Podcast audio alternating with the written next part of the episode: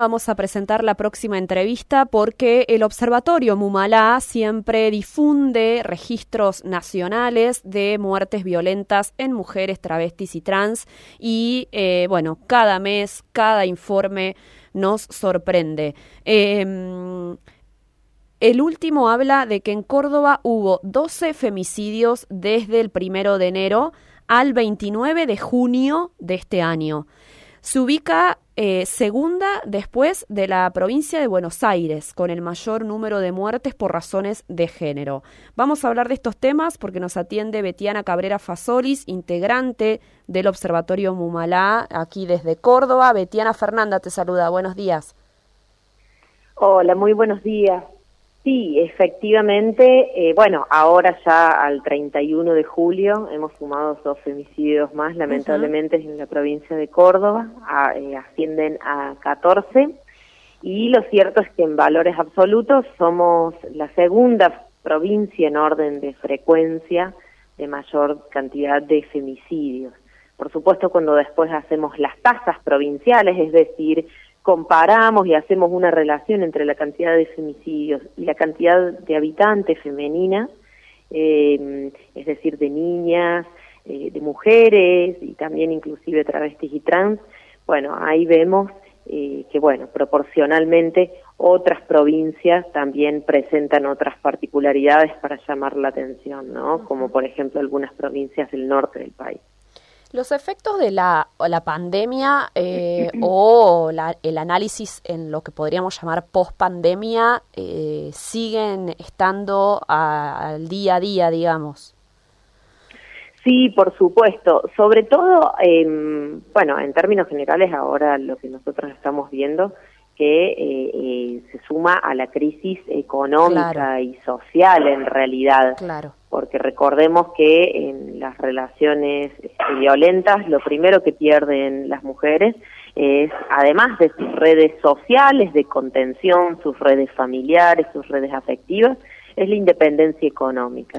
Y bueno, y, esto nos presenta eh, una dificultad y por ende al Estado y a los gobiernos un desafío, porque justamente estamos hablando de que hoy por hoy eh, salir, tener que, tener que abandonar un hogar con niños, con niñas, eh, pagar un alquiler, poder sostenernos, estamos hablando de que eso nos insume eh, inclusive mucho más que la canasta básica que ya está en el orden de los 100 mil pesos mensuales, ¿no?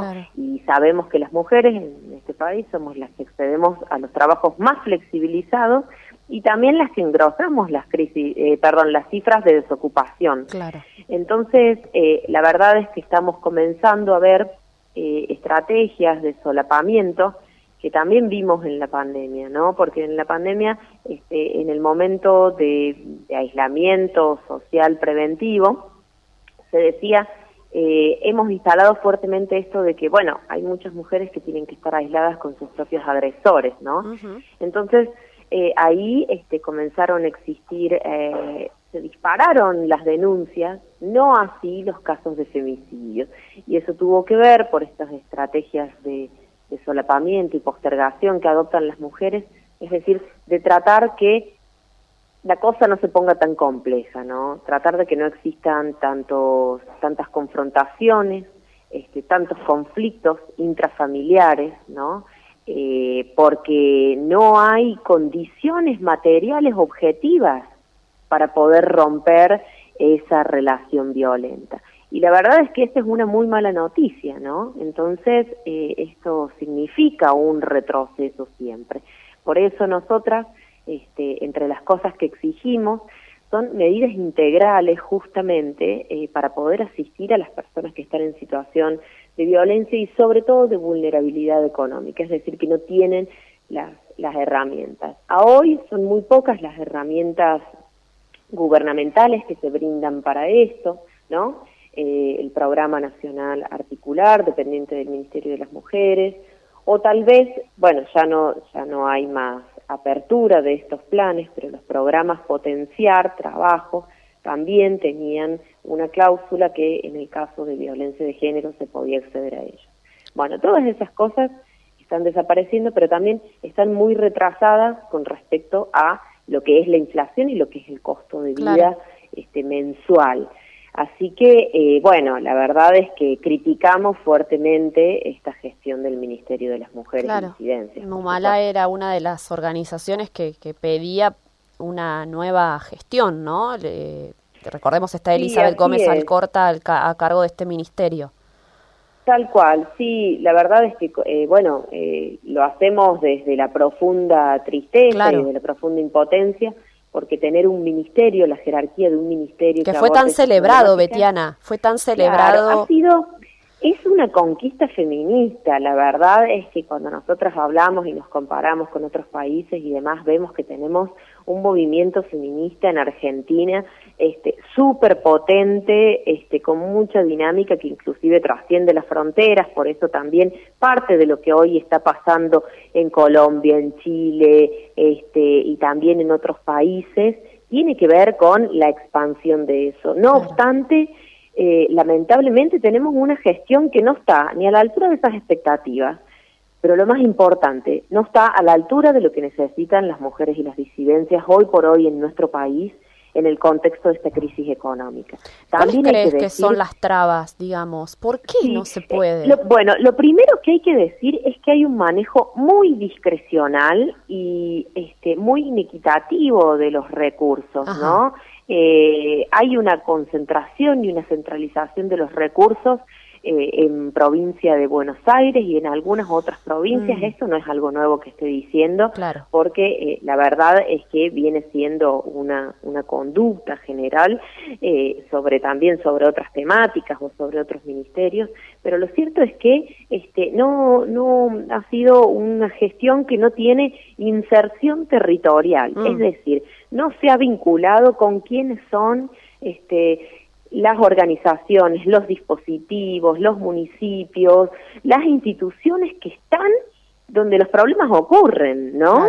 Eh, cotidianamente. Por ejemplo, nosotros aquí en Córdoba, ya lo sabemos, el 70% de los femicidios desde hace siete años ocurren por fuera de la capital provincial, ¿no? Es decir, hay una muy desigual redistribución de los recursos y de información, ¿no? Entonces necesitamos un anclaje muy local, muy territorial, eh, eh, coherente con esas cifras. Bueno, eso no ha existido y por supuesto, entre las otras cosas que no ha existido en esta gestión nacional, es algo que las feministas venimos reclamando hace mucho tiempo, que son los dispositivos eh, para atención, pero también y prevención y promoción de las violencias en los varones, ¿no? Es decir, porque la verdad es que en todo este tiempo hemos avanzado un montón nosotros, ustedes, los medios de comunicación, en, trabajar el tema y hacer énfasis en qué tenemos que hacer las mujeres para prevenir la violencia de género, para salir de una relación violenta. Pero nos falta la otra parte de la ecuación, que son los varones. Y ahí escasean muchísimo las políticas públicas. Eh, por ejemplo, aquí en Córdoba nosotros tenemos un centro de atención de varones eh, que por o sea que esa ya desde el punto de vista de que esté centralizado en la capital, nos habla de que hay muchas personas a las cuales no acceden, ¿no? Eh, y por supuesto totalmente saturado, con muy poco personal. Eh, bueno, eh, la verdad eso nos, nos demuestra una ineficiencia total de la política vinculada a los varones.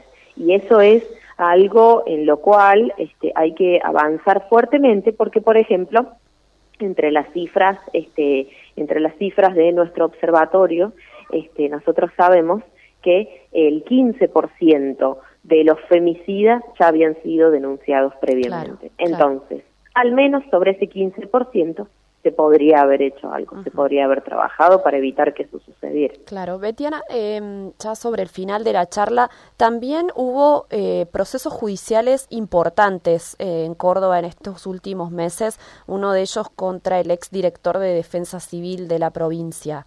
Eh, ¿qué, ¿Qué les marca haber llegado a instancias judiciales? Sí, bueno, eh, la verdad hay una, hay una elevación a juicio, hay una imputación que, que ha cobrado como otra connotación que se enmarca en algo que las feministas venimos reclamando desde hace algún tiempo, que es visibilizar los otros tipos de violencia.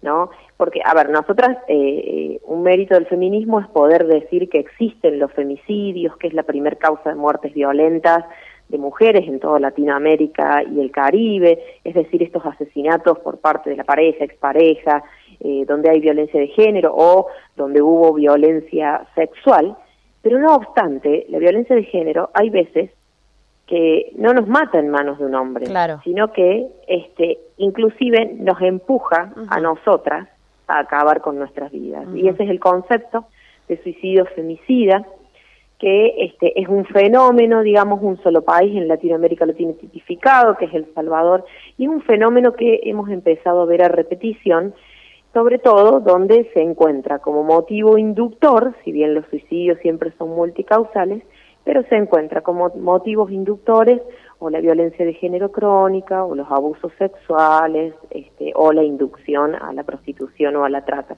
Y la verdad es que la imputación del exdirector de Defensa Civil, pero también algún otro antecedente judicial, como es el caso de Satia Aldana, eh, marcan un antes y un después porque este porque significan justamente que la justicia está poniendo el ojo en estos casos en los cuales eh, ha habido sin lugar a dudas eh, una violencia tan importante que empujó a la vida, empujó a esta víctima a acabar con su vida, ¿no? Y que eso no tiene que quedar en la nada. Vale decir que son procesos judiciales bastante complejos, pero también vale decir que es importantísimo empezar a hablar de este tema para prevenirlo, ¿no? Tenemos que dejar en claro, ¿no? Y tenemos que decirlo hasta el cansancio, que hay otra salida ante la violencia de género, hay otra salida ante, ante la violencia sexual y los abusos sexuales que terminar con nuestra vida, ¿no? Y en esto también hacemos un fuerte llamado de atención e interpelación a los estados y a los gobiernos, acerca de la revictimización que han sufrido estas mujeres, digamos, ninguno de los dos casos que acabo de nombrar, este, eh, la justicia llegó antes, ¿no? Claro. Aldana, recordemos que ni siquiera pudo llegar a su juicio después de denunciar durante tantos años, ¿no? Y lo cierto es que eh, no solamente que exista que exista ese eh, esa celeridad en la justicia, sino que por supuesto existan dispositivos de acompañamiento y contención para que aquella mujer que haya sido totalmente eh, vulnerada a partir de la violencia de género o a partir de la violencia sexual, este, no recurra a un suicidio, no recurra a esto, que tiene que haber alternativas, que el Estado tiene que generar y crear dispositivos para acompañar y contener, ¿no? Sin duda. Eh, eso es importantísimo decirlo y bueno, nosotras lo exigimos en nuestro proyecto de emergencia en un Sin duda. Betiana Cabrera Fasolis, muchas gracias por estos minutos con mm. Buen Día Río Cuarto. No, muchas gracias a ustedes por el compromiso. Que tengas una buena jornada. Ella es integrante del Observatorio Mumalá, eh, que, eh, bueno, no solo lleva adelante el registro nacional de muertes violentas en mujeres, travestis y trans, sino también que llevan adelante todo un trabajo y últimamente estaban pidiendo eh, el cambio de gestión nacional, ¿no? Por estas deficiencias. Si crees que, si, perdón, si estás en una situación de violencia de género o, conoces a alguien que necesita ayuda, está la línea nacional y gratuita que es el 144 y si no en Córdoba a las 24 horas el Polo Integral de la Mujer 0800 888 9898.